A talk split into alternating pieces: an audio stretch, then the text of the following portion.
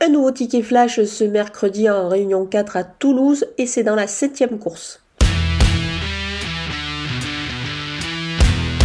Le numéro 1, Jimoko, n'a jamais déçu depuis ses débuts en compétition. Son plus mauvais classement, c'est une cinquième place, c'est pour dire sa constance.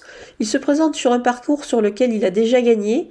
Il est associé à, pardon, il est associé à Quentin Maché, qui s'entend très bien avec lui.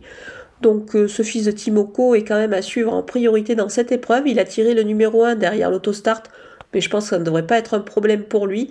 Bien au contraire, donc c'est pour cette raison qu'on va le jouer au jeu simple gagnant placé.